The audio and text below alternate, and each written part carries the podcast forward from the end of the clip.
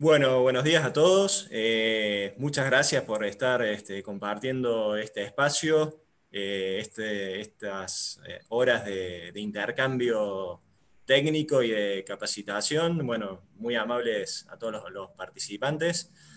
un poco, primero que nada, y este, voy a invertir un par de minutitos nomás en explicar cómo va a ser la metodología y cuál es la idea de este encuentro. Eh, como pueden ver en la pantalla de ustedes, ahí le pusimos este, un nombre a este tipo de reuniones, este, totalmente arbitrario, se puede mejorar y se puede este, cambiar. Se nos ocurrió en el día de ayer conversaciones en el taller de maquinaria, este, como nombre de fantasía, bueno, esperemos que, sea del agrado de ustedes. Eh, les voy contando entonces un poco quiénes son los participantes de este equipo técnico. Eh, hoy no están eh, todos este, conectados, pero seguramente en las próximas reuniones este, vamos a contar con el resto de los participantes. Lo tenemos al doctor de Simone de la Experimental de Salta, al ingeniero Giordano de la Experimental de Rafaela, a los ingenieros Escaramuza, Villarroel, eh, Vélez y Santa Juliana de la Experimental de Manfredi, eh, está también en el grupo de intercambio el ingeniero Facundo Méndez, que, es, este, que colabora con el personal del INTA Manfredi. Lo tenemos al doctor eh, Turn de la Universidad de Mar del Plata y de la Experimental de Valcarce, la unidad integrada. Al ingeniero Ver de la eh, Agencia de Extensión de Crespo, de la, dependiente de la Experimental de Paraná. En el grupo también está el doctor Ferrari de la Experimental de Concepción del Uruguay eh, el ingeniero Méndez de la agencia de Totoras, de la dependiente de la experimental de Oliveros. Está también este, el ingeniero Federico Sánchez, ex INTA Manfredi, en este momento eh, asesor eh, privado, asesor privado y este, colaborador de algunas empresas de maquinaria agrícola. Y quienes habla, este, José Peiretti de la experimental de Salta, somos los que en este momento integramos este, esta eh, mesa técnica relacionada a la agricultura de precisión y a la mecanización agrícola. Un poco la idea en el día de hoy, este, vamos a ver eh, si la idea funciona, es este, desarrollar este temario y manejar un poco estos tiempos eh, los primeros cinco minutos van a ser este, la introducción que estamos desarrollando en este momento y después le voy a dar la palabra al, doctor de Simone que este, nos va a hablar un poquito de la parte metodológica del tema del día de la fecha, que es, este, como dice ahí en la diapositiva, lo relacionado al proceso de corte en la cosecha del cultivo de soja, Después de escucharlo al doctor Simone, este, le vamos a dar la palabra al ingeniero este, Giordano, eh, que nos va a dar su visión este, relacionada justamente también al, proceso de corte en la cosecha de soja, una visión este, por el perfil que tiene Juan y por su vasta experiencia en el terreno, este, más, si se quiere, desde un, desde un punto de vista más pragmático.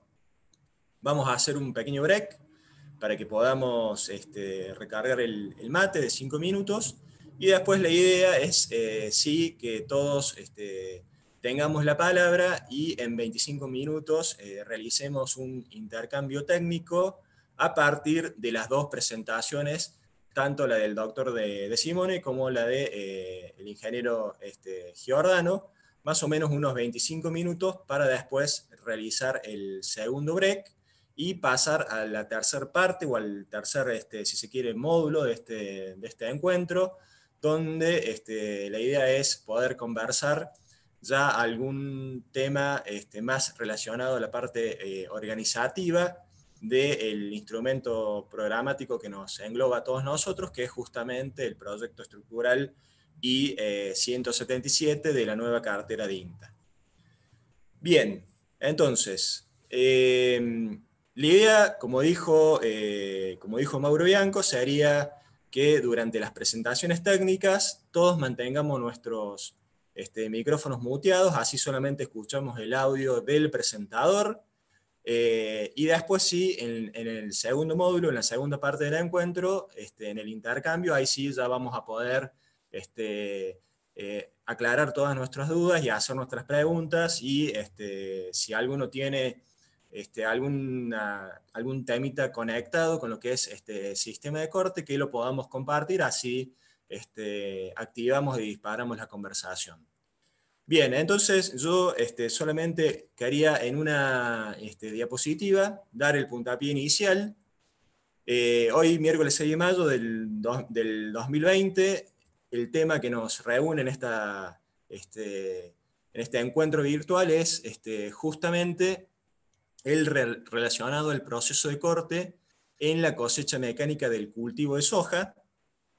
Ahí tenemos al protagonista del día de la fecha y este, yo sin más quería este, simplemente cerrar esta introducción con una de las diapositivas este, clásicas que hemos utilizado muchísimos años en, el, en, el proyecto, en los proyectos de eficiencia de cosecha del INTA, y que es este, justamente esta que están viendo ustedes ahí en sus pantallas, la que de alguna manera este, desarma eh, a las pérdidas este, promedio de una cosechadora de soja eh, en eh, porcentajes.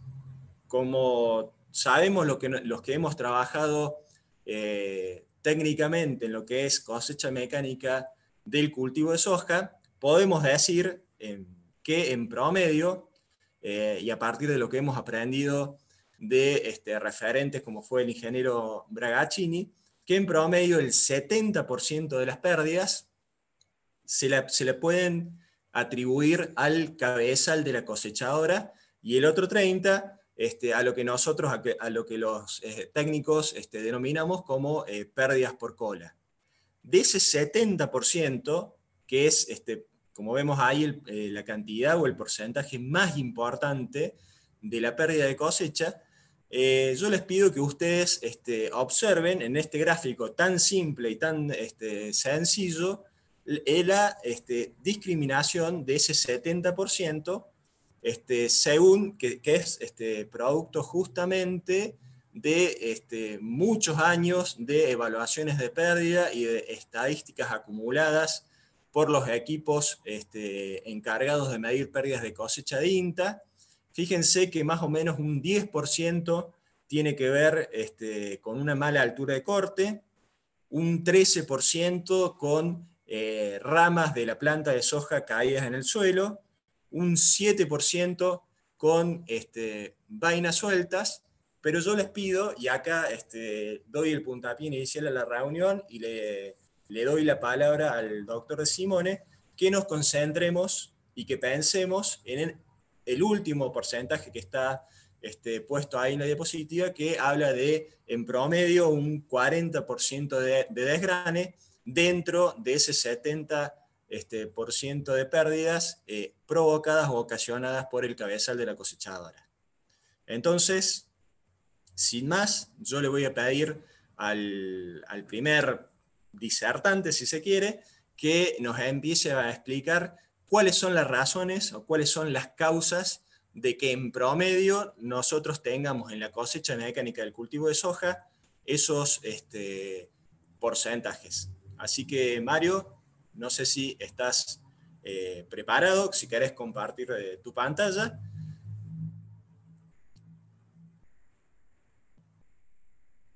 ¿Cómo hago para que me aparezca la, pantalla de mi máquina? Fíjate abajo, al, donde están todos nuestros rostros, abajo al medio tenés este, un botón verde que eh, dice Share Screen o compartir pantalla. Ahí lo pongo, pero no sale mi pantalla. ¿eh? Ya, ya va, ya va a aparecer. ¿Apretaste? Sí. Después share. Ahí, ahí se está cargando. Ahí está cargando. Bueno, Mario, eh, yo te, te, voy a controlar el tiempo, máximo 25 minutos. Te voy a avisar 3 minutos antes. Y el resto, eh, muteamos los micrófonos y este, cualquier cosita anotamos este, dudas y consultas para el segundo módulo. Mario, cuando vos quieras. Mario, una, cosita, Mario. Eh, ahí estamos viendo una, pantalla de Zoom. Hace una cosa, eh, minimiza eso. y, ahí sale. y deja de compartir pantalla. Ya te dejo yo. Ahora, si querés abrir el, el PowerPoint directamente. Ahí está. Y ahora, poniendo modo presentación, ya podemos iniciar. Listo. ¿Cómo? Eh, estas las puedo poner de este lado. Está bien. Con el clic o con la flechita te va a ir pasando. Buen día, ¿me escuchan, no? Sí, perfecto. Eh, bueno, el, el, objetivo de esta cortita charla va a ser este, que podamos compartir y manejar las variables que definen el resultado de una barra de corte.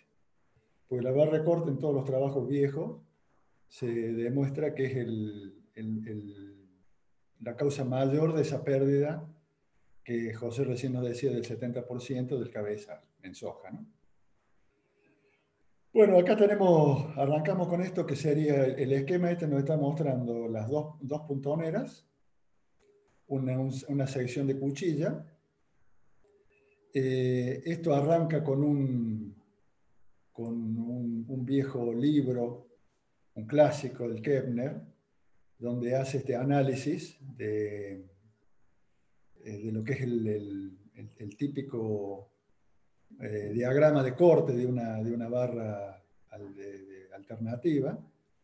Esto es bastante complejo, está en el libro, es bastante complejo. Yo creo que no, no se justifica que, que nosotros profundicemos mucho en esto, pero sí eh, que este, esta sección de cuchilla que está en verde acá punteado, nosotros sabemos que tiene un movimiento alternativo, eh, que si lo componemos con la dirección de avance, la, barra la, sección de cuchilla en, el siguiente, en la siguiente foto toma esta posición, describiendo una sinusoide. Esa sinusoide es el, está graficando la punta de la cuchilla de esta sección de cuchilla. Eh, ustedes fíjense que en esta parte eh, la sinusoide es, redonda y aquí también es porque eh, esto sería lo que estoy señalando ahora, el punto muerto inferior, acá la velocidad de la, de la sección de cuchilla es cero. En el punto muerto superior, que es este que tenemos acá, la velocidad de la cuchilla también es cero. Y aquí es donde la, la, la sección de cuchilla toma velocidad. Obviamente, como invierte su, sentido del movimiento, en, este, en, este, momento se hace cero, se frena, por eso acá tenemos el frenado, que no es, de golpe, y vuelve a, a, moverse. ¿no? Eh, esto es importante porque esto implica eh, inercia. Eh, cuando la, la, cuchilla llega al punto muerto superior que tenemos acá, la, caja de mando la debe frenar, frenar aplicándole una fuerza en contra del, movimiento, así como si, fuera cuando apretamos el pedal de freno del auto, y al mismo tiempo y simultáneamente la acelera en otro sentido. Esto implica una solicitación muy grande de, la barra de corte, del mando, en cuanto a compresión, eh, eh, eh, compresión, tracción, hay vibraciones, rozamientos, que en definitiva son los que le ponen a este mecanismo este, el límite de la cantidad de ciclos. Se pueden haber, se han mejorado con el tiempo las, las cuestiones constructivas, pero es lo que en definitiva le pone límite. El tener que llevar una masa de material de hierro, en este caso, en un sentido, cuando llegó a una punta, frenarla totalmente, cambiarle sentido y acelerarla, eso implica una solicitación muy grande. Ahora, bueno, acá empieza el proceso que nos interesa a nosotros, donde está la, la cuchilla está punteada. ¿Por qué? Porque todo el material que está en, en este lugar, cuando la cuchilla se mueva, ella lo va a ir haciendo moverse hacia lo que sería nuestra derecha, que es donde posteriormente se va a encontrar con esta puntonera que ya se avanzó hasta hasta esta posición. Ese es el, punto 1. Ahora tenemos la cuchilla en el punto 1. El punto 1 es donde comienza el corte, es decir, lo que desde esta posición de punteado hasta la puntonera fue la trayectoria en que se inclinaron todos los tallos que puedan haber aquí, esto también vale para trigo. Eh, la cuchilla, ¿cuándo empieza a cortar? Empieza a cortar cuando esta esquina se enfrenta con eh, la, puntonera. Es decir, acá empieza a funcionar la tijera. Por eso se le llama punto 1. Eso se va este, eh, y ahí aparece ¿dónde se va, por dónde se va a extender todo el corte. A través de la línea esta de corte, que sería la proyección de esta puntonera en esta posición. ¿Hasta dónde corta? y corta hasta donde la sección de cuchilla aquí en rojo ya no, no, tiene, no dejó de enfrentar el filo de ella, el filo de la sección de cuchilla, con el filo, con la línea corta. Es decir, todo lo que barre la, sección de cuchilla lo apoya, todas las plantas, todos los tallos los apoya contra este sector y la zona efectiva de corte, la zona efectiva de corte es, este triángulo. Eso ya van, van, a ver que después esta zona efectiva de corte la usamos en comparación con el, total de zona barrida y nos da la eficiencia de ese sistema. Ahora acá aparece el primer problema que tenemos. Este sector ciego, que puede ser triangular, puede ser de otra forma según el, el material que se esté cortando, pero es un sector donde las plantas que puedan, o los tallos que puedan estar ubicados en este lugar, no, han sido arrastrados contra la línea de corte por la sección de cuchilla. Pero la barra de corte la empujó hacia adelante y deben ser cortados aquí. Todos los tallos que nosotros tenemos en este sector amarillo deben ser cortados aquí. Y ahí es donde nos aparece la primera restricción en, relación a la velocidad de avance. ¿Qué quiere decir esto? Nos dice el análisis teórico, nos dice que si yo tengo una sección de cuchilla con un, eh, con un digamos, paso de S, que puede ser 76,2 milímetros, como es una cuchilla de 3 pulgadas, entre en, un ciclo completo que cumple la cuchilla, la sección de cuchilla en un ciclo completo, no debe ser más de dos veces S. Entonces, ¿eso qué me está diciendo? Me está diciendo que la velocidad de avance de la barra de corte debe ser la misma que la velocidad alternativa de la cuchilla. ¿Por qué? Porque si yo voy más rápido, este triángulo amarillo se me hace más grande. Y la cantidad de plantas que voy a tener que cortar en este punto se me hace más grande. Ese es el motivo por el cual cuando nosotros excedemos la velocidad de la cosechadora, empezamos a ver plantas que no solamente están cortadas más altas, sino que están arrancadas. Nosotros vamos a ver en el, si uno hace un ensayo con una cosechadora a 10 kilómetros por hora o 12 kilómetros por hora que los motores hoy dan para hacerlo, nosotros vamos a ver en el suelo tallos que están bien cortados a la misma altura que son los que se cortaron en la parte celeste. Y tallos que están cortados más altos o a veces mordidos más de una vez por la cuchilla, y, y, están arrancados los tallitos, uno lo toma el tallito cortado y se desprende porque las raíces han sido arrancadas, que eran los tallos que estaban comprendidos en la, en la zona amarilla. Eso es lo que nosotros tenemos que tener en cuenta por cuál tenemos un límite de velocidad de avance. Y también tenemos un límite de velocidad alternativa que yo le decía que eran las cuestiones constructivas mecánicas del propio sistema. Entonces, acá nosotros necesitamos calcular este, cuál es la velocidad alternativa de la cuchilla, del movimiento alternativo que sería la velocidad BC, que es la velocidad de la cuchilla. Es dos veces los ciclos que me da la, caja de, mando, puede ser hoy 600 ciclos, por S, que es la carrera, desde el punto muerto eh, superior al punto muerto inferior, en este sentido, en este sentido, por 3,6 me da kilómetros. Entonces yo seguidamente puedo ver cuál es la relación de avance, es decir, el, el, cociente entre la velocidad de la cuchilla, que la calculo de esta manera, sobre la velocidad de avance que me lo da en los instrumentos de la cosechadora, el GPS, lo bueno, de distintas formas lo puedo medir. Esa velocidad de avance, la teoría me está diciendo que la tengo que mantener en 1. ¿Qué quiere decir? Que la velocidad de la cuchilla tiene que ser igual a la velocidad de avance. Si yo voy más rápido, se me hace más grande la velocidad de avance, la, eh, la relación de avance se me hace más chica y yo empiezo a agrandar este triángulo, o este, este sector, y empiezo a arrancar más planta. El otro criterio también que debemos manejar los técnicos es la distancia que necesitamos para un corte.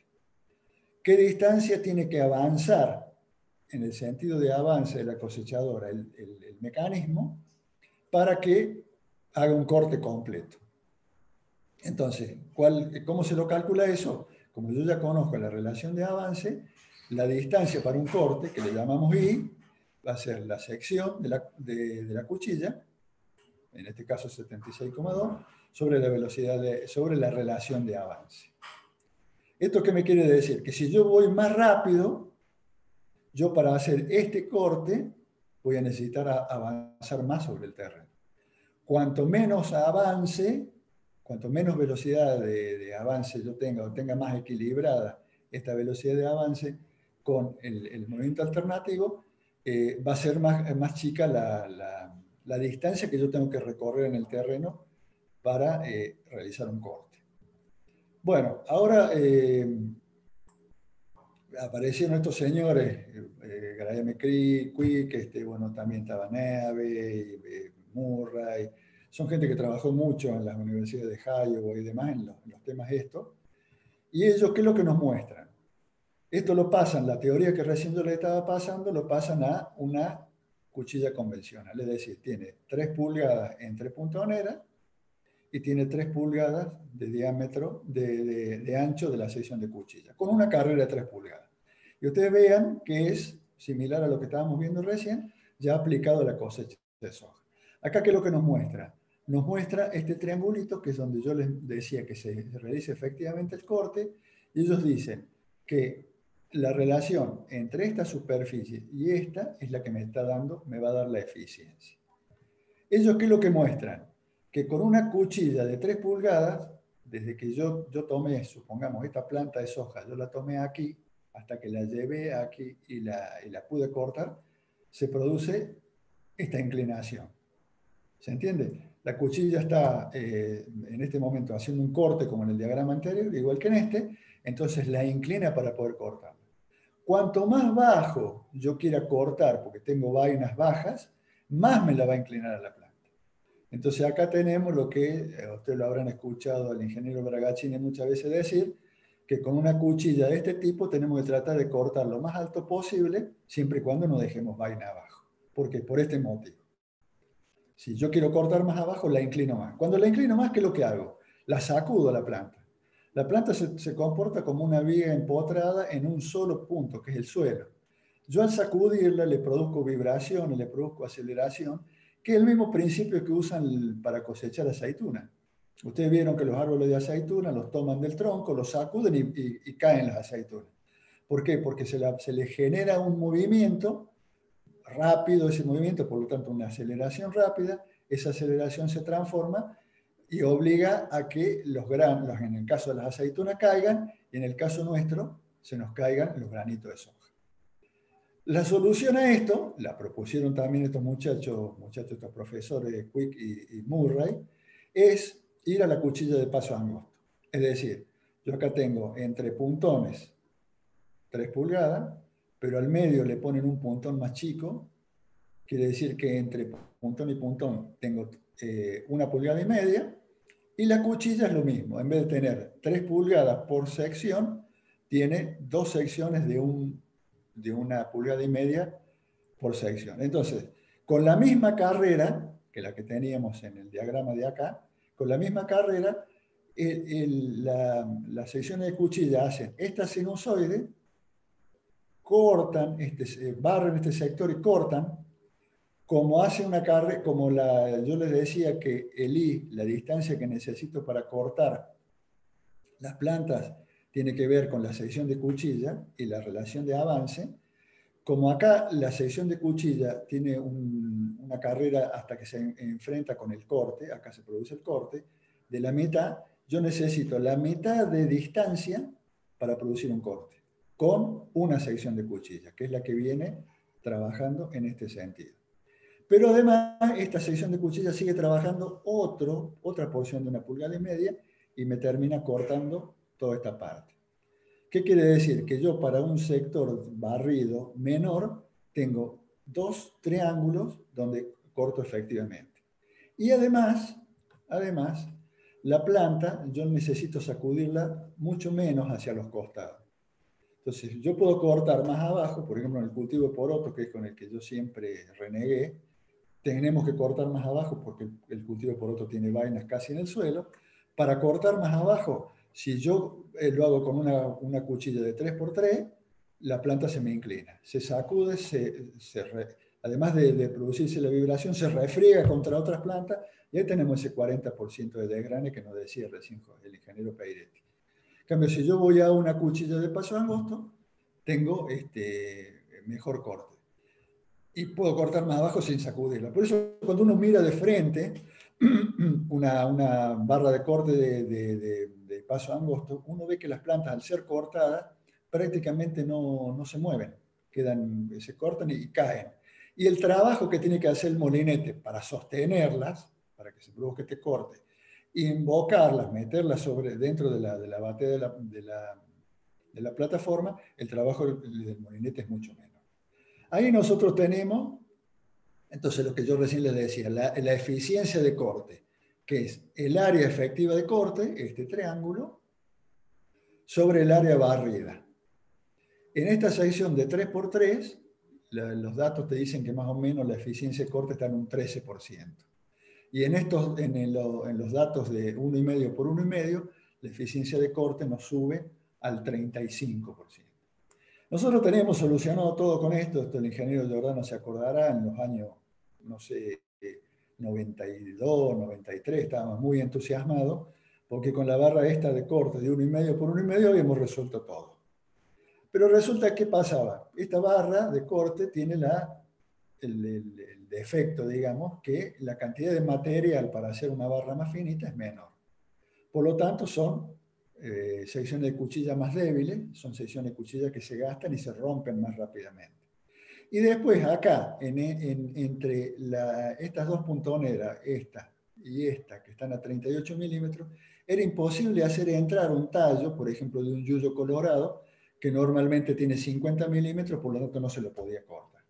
Entonces, lo, teórico, lo bueno de esta sección de paso angosto de 1,5 por 1,5, cuando lo llevamos a la realidad, si los cultivos eran limpios, eh, si eran eh, los cultivos como tenemos las experimentales, andaba fenómeno. Pero si vamos a la realidad, donde había gramón, donde había este, malezas eh, de, un tallo muy grueso, entrábamos a fracasar. Y después la vida útil de estas cuchillas era mucho menor.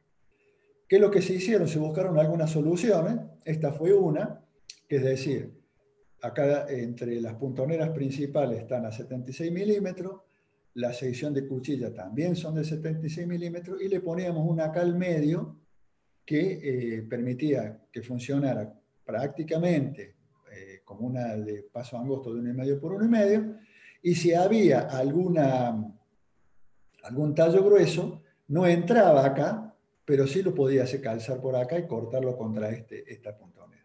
Esto en realidad muy lindo, pero no, no se veían grandes diferencias como para que uno, el productor, lo fuera a, lo fuera a, motivar a meterse con esto.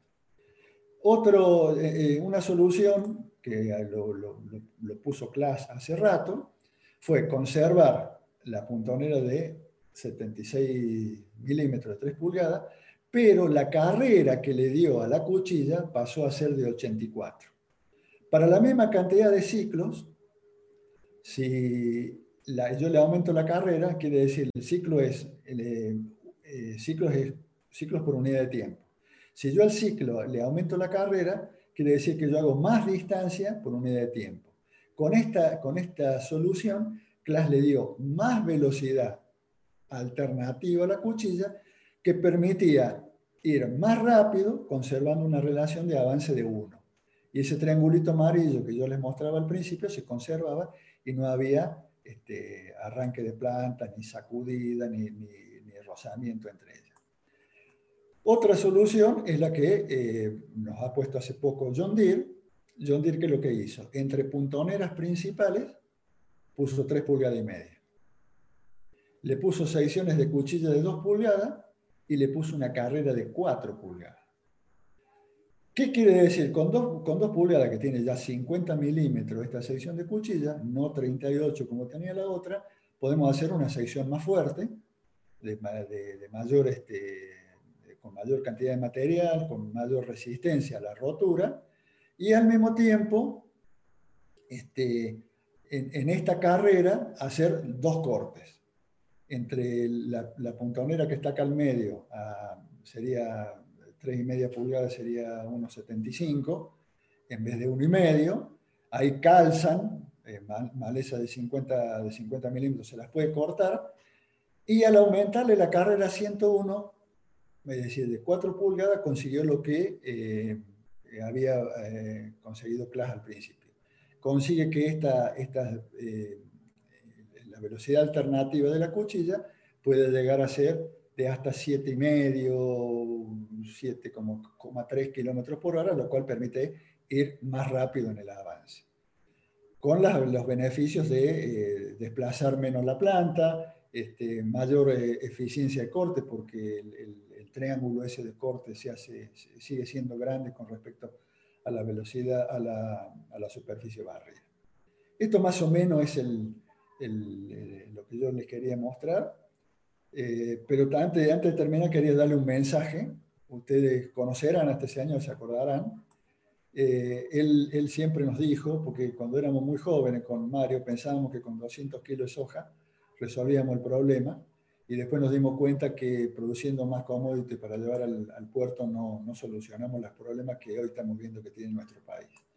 Entonces, no, que la barra no nos tape el bosque. Sí, entendamos la barra a fondo, de manera de que podamos ir al campo y, no quedarnos en lo que el otro día en, una, en un en un video del, del Inter Paraná, este, compañeros nuestros decían que para que una cosechadora pierda lo aceptable tenía que ir a 3 kilómetros por hora. Probablemente ellos les vendría bien entender cómo funciona la cuchilla para poder entender qué hay que tocar para que la máquina no vaya a 3 kilómetros por hora. Ahora, es necesario eso, es necesario entender por qué eh, una, eh, tengo plantitas que están mordidas dos veces, tal, que se arrancaron, por qué tengo ese desgrane del 40%. Pero no debemos de, dejar de pensar lo que Mario nos decía. Es una parte para producir más insumo para que con estos sistemas podamos eh, ser fabricantes de alimentos. Bueno, eso es todo, José. Ahora, ¿cómo me salgo de acá? Bueno, muchas gracias Mario, la verdad que excelente la presentación y respetando los tiempos también, así que este, muy agradecido. Eh, acá tengo... ¿Cómo saco la pantalla ahora? En, la parte superior de, tu pantalla te va a aparecer una barra que dice Stop Sharing o dejar de compartir. Ahí, está, perfecto. Bueno, muchas gracias Mario. Eh, yo anoté algunas dudas que las dejamos para el módulo 3 de este encuentro. Eh, así este, me quedaron algunas duditas y algunas cosas que te quiero hacer a vos y al resto de los participantes, pero lo dejamos para la segunda parte donde vamos a hacer el, intercambio. Así que muchas gracias de vuelta. Bien, eh, entonces ahora es momento de darle la palabra al ingeniero eh, Juan Giordano de la experimental de Rafaela del INTA. no sé, Juan, si me escuchás. Sí, perfectamente. Cuando quieras puedes compartir tu pantalla y perfecto, ahí ya la estamos viendo, así que este, muteamos y te damos la palabra a vos para que desarrolles 25 minutos, Juan. Te aviso, en todo caso, tres minutos antes del final.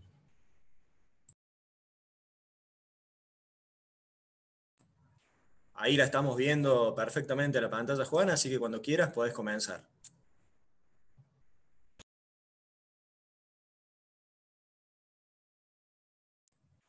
Juan, activa tu micrófono. Por favor. Está, reiniciar el micrófono. Ahí está. ¿Ahí está bien ahora? Perfecto. Perfecto. Bueno. Este, vamos a, entonces, vamos a ver con este avanzo, con este, ¿con cuál? ¿Cuál? ¿Cómo hago para avanzar? Bueno, parece que clicando. Disculpen, eh, estamos de acuerdo con, entonces con lo del 70% de las pérdidas están ocasionadas entonces en el cabezal. Eh, en cuestiones prácticas, Después quiero ir agregando mientras háganmelo acordar. Ustedes pueden intervenir, ¿no? Este, eh, Sí, la idea sería que este, nos quedemos con las dudas este, guardadas para la segunda parte. Eventualmente, si alguno este, quiere intervenir en la, charla de Juan, este, ah, perfecto, perfecto. Me, gusta así que si hay en algún momento algún... Este, era para decir eh, algunas cosas que traten de acordarme que quería comentar algunas cosas que marcó de Simone. En la medida de lo posible, les pedimos que guarden las, consultas para la segunda parte. perfecto, bien. bueno, eh, una forma sencilla y práctica de ir eh, reduciendo un poco todo lo que es la pérdida por eh, un efecto conjunto del momento de corte y del trabajo del molinete es la cosecha al cejo, ¿cierto? Cejeado y no en el mismo sentido de la línea.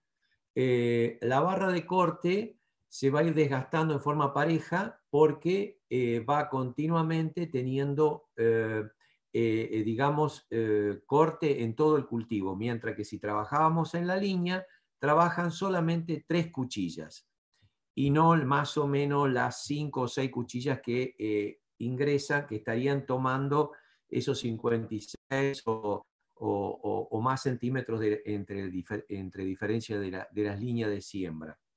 Entonces, de esa forma, también eh, el molinete no quedan alineadas las, eh, las plantas con, los, eh, con las estrellas del molinete, que son elementos que van a ir golpeando continuamente la línea donde está sembrado, más que todo justamente a que da esa susceptibilidad de una este, mm, eh, de una chaucha que está casi seca y levemente adherida eh, y siempre golpeada por este, las estrellas del molinete, que haría, produciría ese, ese desgrane o el, este, la caída de chauchas o de vainas, que ese es el efecto que se produce. Em, entonces, además, eh, va a ir teniendo una, una mm, caída sobre la batea de la plataforma, ocupando no siempre el mismo lugar, sino ocupando todo el ancho de la batea de la plataforma, para que le sirva para que el sinfín este, lo pueda carrear mejor. Ahora con las eh, lonas, en ese sentido, no hay tanto problema. Pero de cualquier forma, este, el, corte al cejo hace a la durabilidad de las cuchillas debido que eh, no solo están trabajando tres cuchillas en el momento del corte, sino que estarían trabajando alternativamente todas. Eso es un detalle. Luego tenemos otro detalle que son las punteras que sean finas y largas, que eh, contengan esos bigotes laterales para guiar a las plantas, que son este, guías laterales, y eh, lo importante es que al ser largo hace que el enramado de las eh, plantas de soja se vayan abriendo más con mayor suavidad y no se enrollen en los costados del molinete, que también suelen ser importantes las pérdidas que puede generar. Ustedes están viendo que hasta puede ser un 10% más que todo en cabezales angostos. Ahí está. Ahora vamos a hablar un poco sobre la barra de corte de los elementos que intervienen en ella. Tenemos los puntones, las cuchillas y las, grapas, como le dicen en español, que para nosotros en castellano, en, eh, digamos del punto de vista como lo decimos en el campo, son eh, el sapito o el prensa cuchilla. Esto también cumple una función muy importante porque al último vamos a ir viendo eh, que le permite que al tener suavemente apretada la cuchilla y guiada por los talón trasero, de donde corre la cuchilla, la barra de corte, eh, permite que eh, el filo inferior de la cuchilla eh, prácticamente roce sobre la parte interna del puntón, lo cual hace que no haya luz entre ambos. Y a su vez también evita que no planee la cuchilla, o sea que pueda el extremo delantero de la cuchilla moverse eh, de forma tal que no varíe la luz de corte. Eso también es muy importante. Bien, eh, ahí ustedes verán que eh, dice 1.200 hectáreas a la San Barracks. Cuando se hicieron, en algún momento hice unos ensayos de prueba de eh, durabilidad y con buenas marcas argentinas, Alazán y Barracks, bien nacionales, este, hemos tenido en los puntones una vida útil eh, de hasta 1.200 hectáreas. Yo pienso que actualmente deben haber aumentado un poco esa posibilidad útil. Después también en cuanto a las cuchillas, ustedes verán, eh, en este caso Barracks, que eh, la vida útil llegó hasta las 600 hectáreas, porque se va produciendo un desgaste en todo lo que son los dientes, que es el verdadero filo, son estos dientes, son los que calzan al tallo y cuando lo llevan en contra del puntón, producen ahí el momento de la cizalla. Eh, van teniendo un desgaste, eh, se van cortando, por ejemplo, si una cuchilla eh, tiene un exceso de dureza, suele, ir suele saltar el diente. Y en caso de que haya una deficiencia en cuanto a, su dureza, se va a ir torciendo, porque entonces lo hace más elástico, pero cuando los, excesos y el desgaste se va produciendo, hace que se vaya doblando ese extremo. ¿eh? Entonces, cuando una cuchilla empieza a tener este desgaste hacia la vista, eh, estamos más o menos en un 50% del desgaste de la, digamos, llamémosle del filo, y lo cual hace que a más o menos las 600 hectáreas hayamos encontrado, eh, digamos que el aumento de pérdida y el mascado a la misma velocidad aumenta sensiblemente y es eh, lo que justamente produce esas vibraciones, esos saltos, esos empujones y eh, produzca la, pérdida, eh, las conocidas pérdidas. Eh, bien, vamos a continuar. En, estos son de cuchillas de mala calidad, eran las BB, eran brasileras, que más o menos las 400 hectáreas es en el momento en que había que cambiarlas. Fíjense, entre 300 y 400 hectáreas es un desastre cómo se van gastando estas cuchillas. Es más, al principio ya las veíamos que se doblaban, o sea que ese eh, no, no, soportaba, digamos, eh, eh, la, durabilidad de esta cuchilla era muy baja y fíjense en ustedes que el extremo delantero de la cuchilla es la que más siente el desgaste. A pesar de que en la zona baja, en la zona inferior es a donde se acumulan los tallos, pero es como que en este lugar, como los aprieta y los arranca, no interviene tanto, mientras que en la zona delantera es a donde más efectivo eh, se produce el desgaste.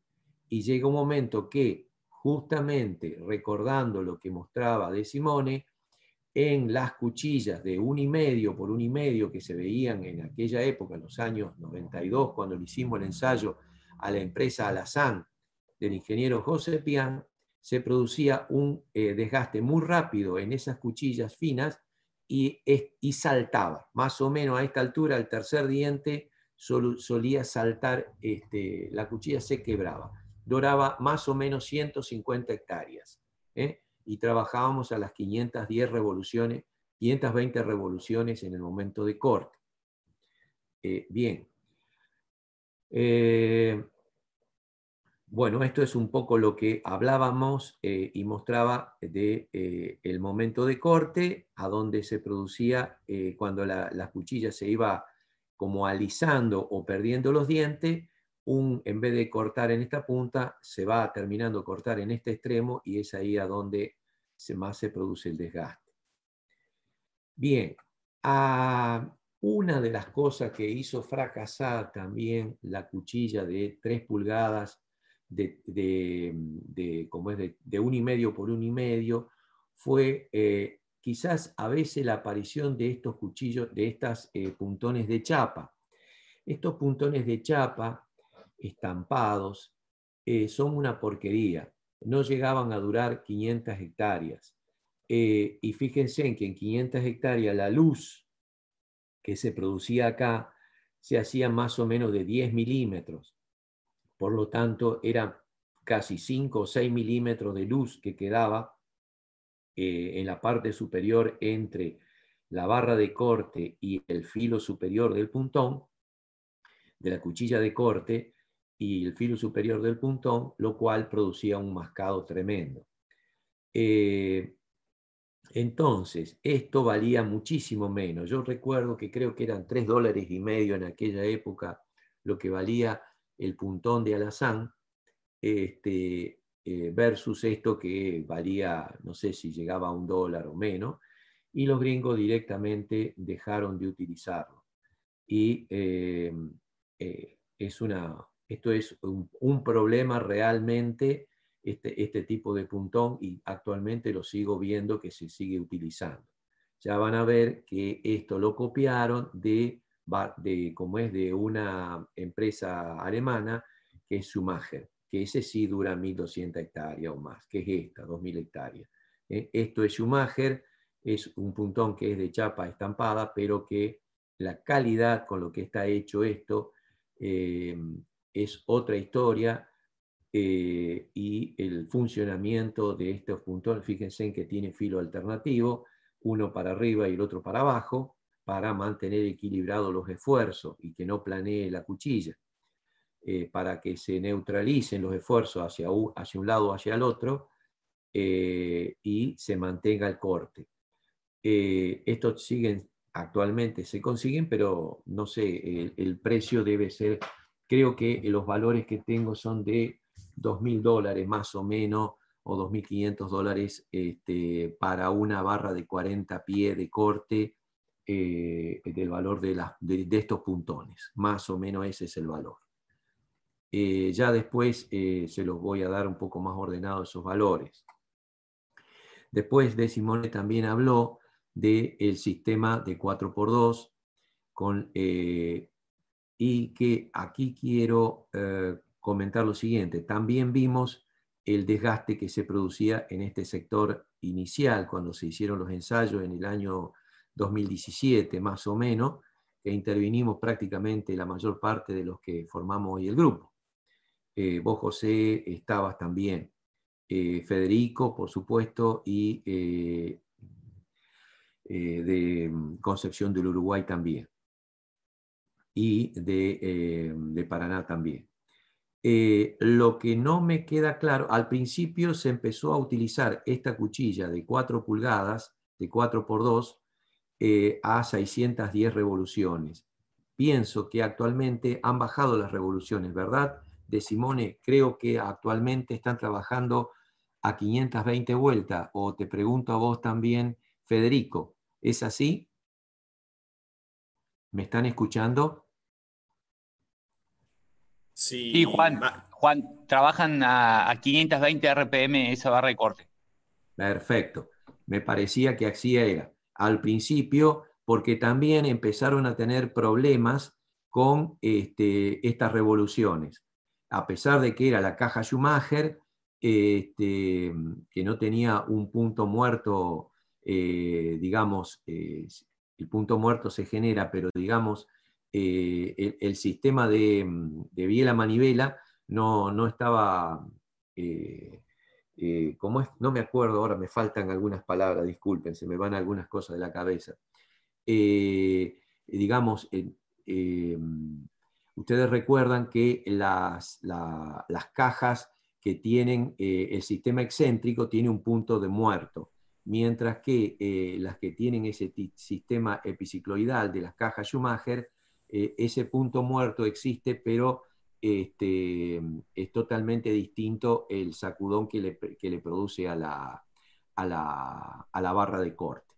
Perdón, Juan. Eh, me meto yo este, recordando un poco las, la, enseñanza que nos transmitía Mario Bragaccini también este, en su momento. Yo recuerdo cuando hablábamos de esos temas este, la diferencia que él marcaba es que este, el sistema tradicional era un movimiento netamente alternativo, donde se encontraba ese punto muerto en el cual la barra este, cambia de dirección, eh, y es decir, en ese punto muerto la barra tiene que eh, hacer a su, velocidad cero para arrancar para el otro lado, para el otro sentido, digámoslo así en criollo, y este, las ventajas que aportaban este, cajas eh, con engranajes satelitales como la Schumacher que decía era que justamente el movimiento era, este, por el sistema de engranajes satelitales, era este, continuo.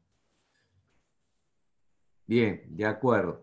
Este, bien, pero de cualquier forma lo bajaron a 520 porque también habían aumentado esa carrera y, eh, era, y también recuerdo de que había un problema ya que eh, en los puntones de 4x2, 4x2 el sistema 4x2, eh, había demasiado hierro enfrentando a la, al corte, a, a, los, a, los, tallos y como que entraba a pechar. Y en cambio a 520 revoluciones empezaba a mejorar ese sistema. Pero también avanzando con el problema que comentaba de Simone del tallo de maíz o del tallo de las malezas, pensando de que hay que cortar en la base a 5 centímetros de altura o, 10, en donde dependía de la altura de las últimas cuchillas, de las últimas eh, chauchas, eh, la inserción de las chauchas en la parte más baja, eh, John Deere encontró que para la Argentina especialmente se necesitaba tener mayor espacio, entonces con secciones de, este, cuchillas de distinta altura. Esto eh, facilitó un poco más el eh, funcionamiento, el corte, eh, pero de cualquier forma, este, en el sur, o sea, más o menos hasta la altura de Pergamino, se puede, hacia el norte, puede utilizarse con mayor tranquilidad el uso de las cuchillas de 4x2, eh, dado que eh, hay más tiempo en la descomposición de los rastrojos.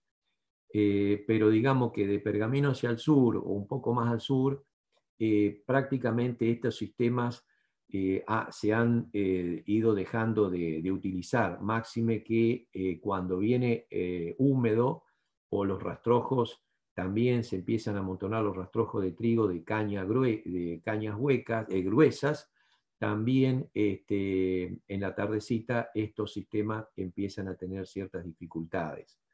Eh, Néstor, no sé si vos tenés algún comentario eh, que hacer en la zona sur este, con respecto de eh, este uso de las cuchillas del sistema 4x2. no sé vos si tenés algún comentario.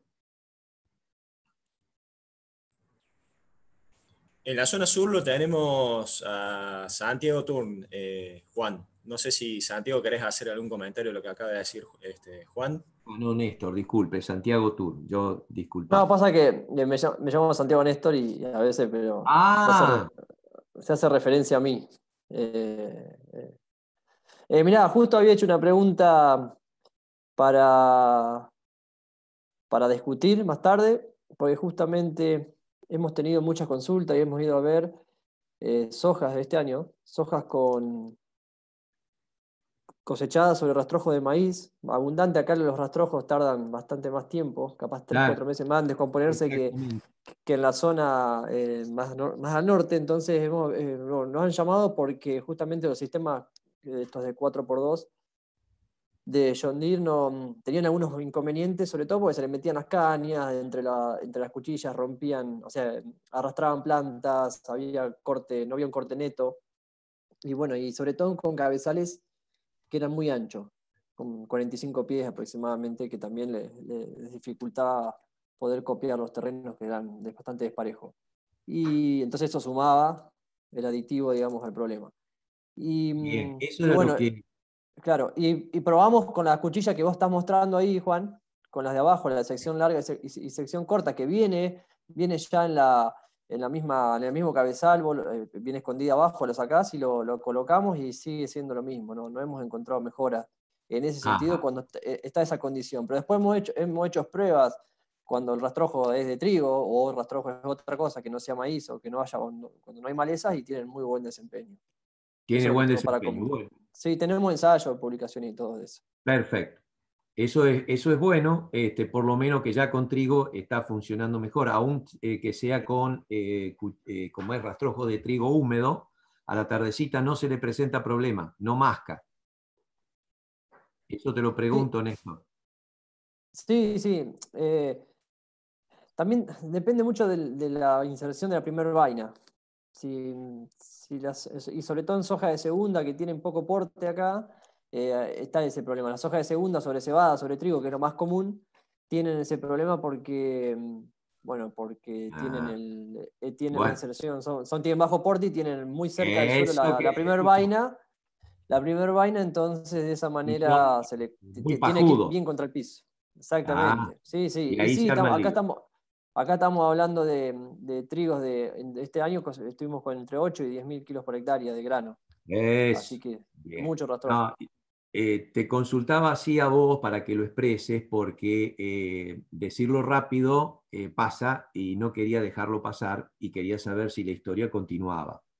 Este, sigue siendo ese el problema, por eso te digo, más o menos la altura de Pergamino hacia el norte es una historia y de la Pergamino hacia el sur es otra. Juan, ahí el ingeniero Sánchez tiene un comentario. Dale, dale.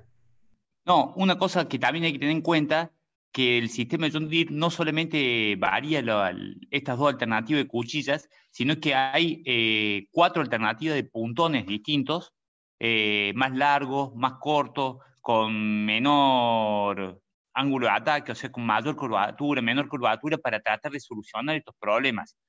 Lo que han intentado ellos, debido a la sensibilidad que puede llegar a tener el sistema, es eh, tratar de adaptar. Ahí en Manfredi estaba la, puntonera que nos había regalado el tramino, donde están, hay, en esa puntonera hay, hay hasta seis tipos de puntones distintos para, eh, para este sistema de, John Deere. Bueno, bárbaro. Yo no estuve cuando este, dieron las explicaciones, eh, yo me las perdí y no investigué mucho sobre ese tema no sé si estará tan difundido, pero alguno de ellos logró que no, que no lo haya dicho Beltramino, digamos, que lo diga otro. ¿Eso solucionó un poco los problemas? ¿Hay algún tipo de, cuchillas y puntones que le hayan mejorado? Yo creo que, sí, hay uno que tiene, que es, hay uno que es más corto y con menor, es como que tiene menos, menos pancita y que trabaja menor, mejor cuando tiene mucho, cuando hay sobre mayor cantidad de rastrojo, o eso lo que contaba Santi recién. Eh, pero bueno, yo creo que lo que hay que ser, eh, eh, hay que tratar de ver cuál se adapta mejor a cada zona.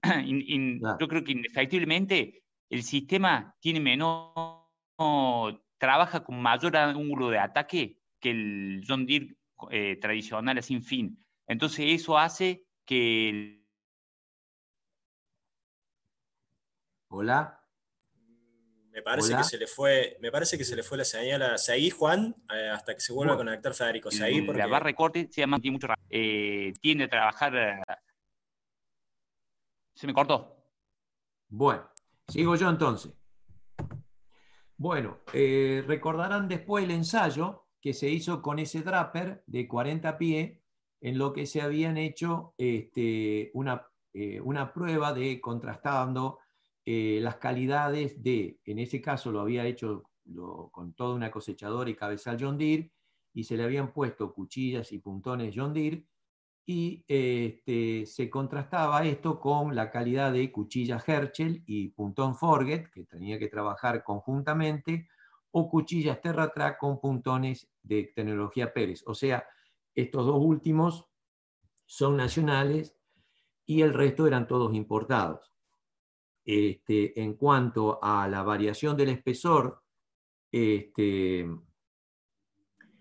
y como es la variación del espesor, encontramos que eh, el estrato superior, ¿a qué se refiere estrato superior? Este es el lugar donde yo les comentaba que era donde más tenía incidencia y desgaste, el estrato medio y el estrato inferior. Entonces, en este ensayo se medía con micrómetro, ¿cierto? Se tomaba un punto acá y un punto acá, se promediaba dos puntos de un solo lado y se tomaba un punto acá, opa, perdón, se me fue, y otro punto acá. perdón. Y de esta forma se promediaban lo, eh, la cantidad de cuchillas que estaban puestas en los distintos sectores para ver el desgaste.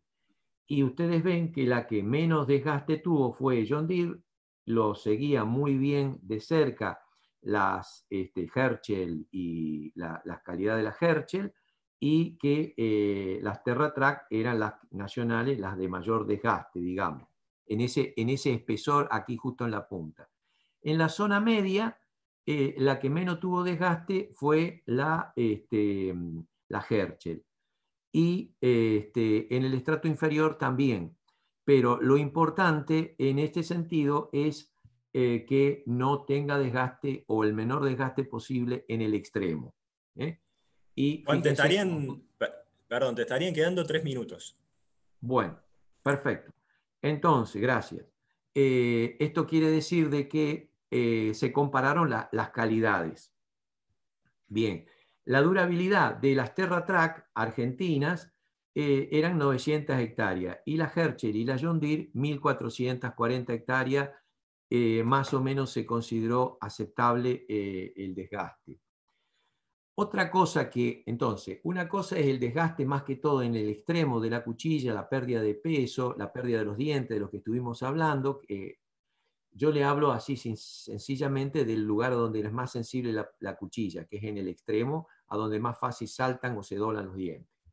Ahora, veamos esto, que es en cuanto otro punto importante, hay dos detalles a observar. La cuchilla viaja acá adentro.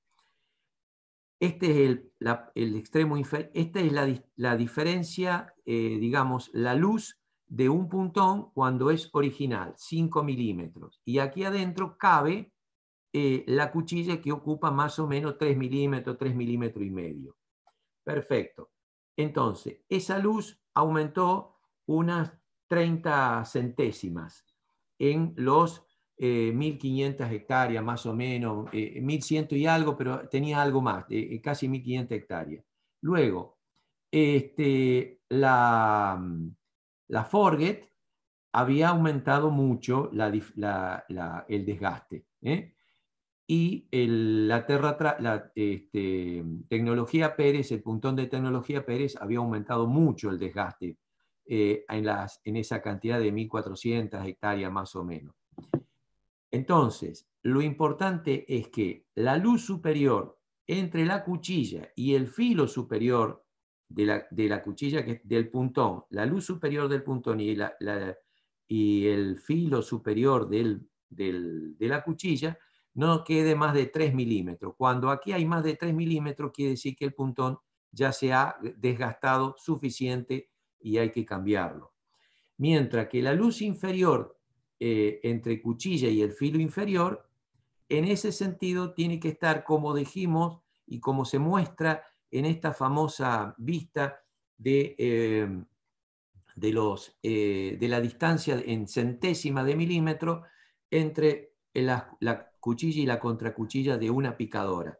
Es de una centésima, o sea, tiene que pasar prácticamente rozando en esta parte inferior para que mantenga el filo. Y ahí es importante entonces la presencia del sapito, que yo les decía, disculpe, la, presencia de la presión del sapito para que esta luz se mantenga lo más cercana con eso. Y en la parte superior, para que no masque, no tiene que ver una luz más de 3 milímetros. Recuerden, 5 milímetros más o menos es la luz interna del puntón vacío, pero cuando entra la cuchilla acá adentro a trabajar, son de 3 milímetros, 3 milímetros y medio. Pero cuando luego se genera unos 3 milímetros de luz en la parte esta superior, quiere decir que esa puntonera ya no da más.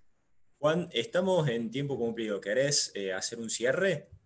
Bueno, eh, lo que puedo decirle es lo siguiente, que vale 5 mil dólares una puntonera completa hoy de puntón y cuchilla, de, 3, de, 4x2 tipo John Deere, mientras que de una muy buena calidad, una puntonera de este largo son 1.900 dólares, más o menos, y este, hoy en día este, también tenemos eh, para, de, 3 de 3 pulgadas este, importado de 3x3, 2.500 dólares, y que eh, de más o menos buena calidad nacional de 3x3, puntón y cuchilla, vale 1.370 dólares y sería el de la menor calidad 1.100 dólares los estampados entre puntones y cuchillas.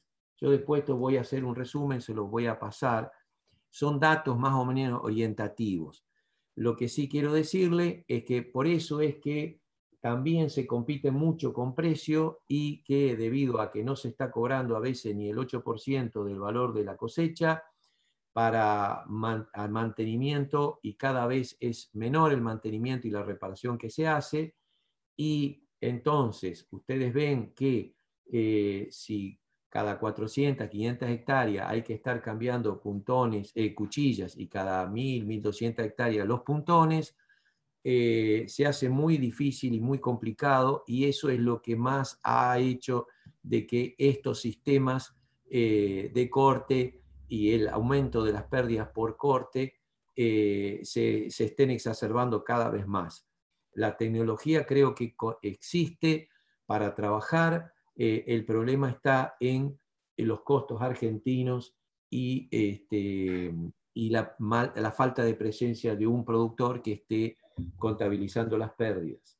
Eh, lo que he notado, y es lo último que digo ya corto, es que eh, más o menos eh, han bajado tanto los precios en el momento de corte que quedan incluidas más o menos unos 250 kilos de pérdida en esa, como que va gratis. Al bajar el precio, me, me estoy salvando, digamos, aceptando de alguna forma tener unos 200, 250 kilos de pérdida por hectárea y eh, termino pagando el mismo costo que, eh, pero me sale menos plata del bolsillo, digamos, lo siente menos el productor de esa forma y de ahí no, estamos empantanados en esa y no salimos. Listo, eso es todo. Bueno, muchísimas gracias Juan por tu presentación, la verdad que muy interesante. Yo anoté algunas este, dudas que te voy a hacer en la segunda parte. Eh, si te parece, cuando quieras, deja de compartir este, tu pantalla. Y... en eso estoy tratando de, escaparme que no sé cómo. En la, parte de arriba, mover el cursor para la parte de arriba, ahí te Ah, dejar de, ahí está. Disculpen, Bueno, eh, cerramos entonces aquí la parte de las presentaciones técnicas. Eh, hacemos cinco minutos de descanso para que puedan este, cambiarle el agua al mate, este, estirar un poquito las, piernas y después pasamos a la segunda parte que sería la del intercambio técnico a partir de las dos presentaciones este, que vimos. Eh, si les parece, 10 y 23 más o menos, nos estaríamos este, sentando de vuelta. Eh, le indico a Mauro que cuando quiera corte la transmisión y nos vemos en cinco minutos. Muchas gracias.